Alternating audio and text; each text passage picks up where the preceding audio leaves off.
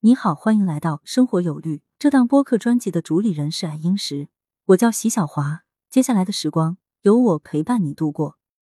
二零二二年五月二十七日，广东东莞税务局等部门发布了一则重磅公告，即自二零二二年七月一日起，社保保险征收模式改由税务局全责征收，预示着社保费用将转变征收方式，由社保核定税务征收转变为税务全责征收。什么叫税务局全责征收呢？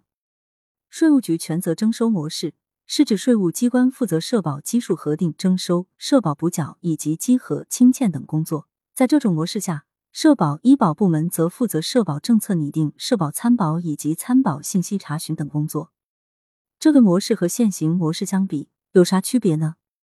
目前，全国大部分省市是采用模式叫做税务局统一征收。什么叫税务局统一征收呢？税务局统一征收模式就是社保、医保核定税务征收模式，是指由人社、医保部门核定缴费金额，税务部门按照核定金额进行征收。说白了，税务局就是个收银员角色，收多收少，缴费基数对不对，缴费人员全不全，税务局都不管不问。对比两种模式，都有税务局这个机关，但不同模式下，税务局的权限范围不同，体现出的威慑力度就有天壤之别。税务局全责征收模式似乎代表着一种未来的趋势，但是广东东莞刚想打变革的第一枪，官宣不足一月又收回去了，不知道具体啥原因。六月十九日，广东东莞税务局发布最新公告说，原定于二零二二年七月一日实施的税务局全责征收社保模式暂缓执行，具体施行时间另行通知。也许广东东莞要等个好时机再改吧。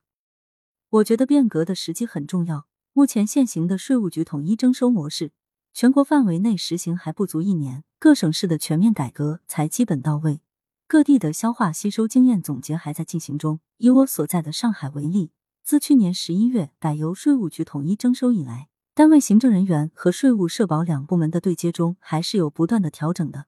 而且七月份是社保基数统一调整的月份，决定各单位下一个年度的缴纳额度，税务局相关人员要比平时忙碌。所以，对上海来说，七月是不是一推行征收模式改革的月份？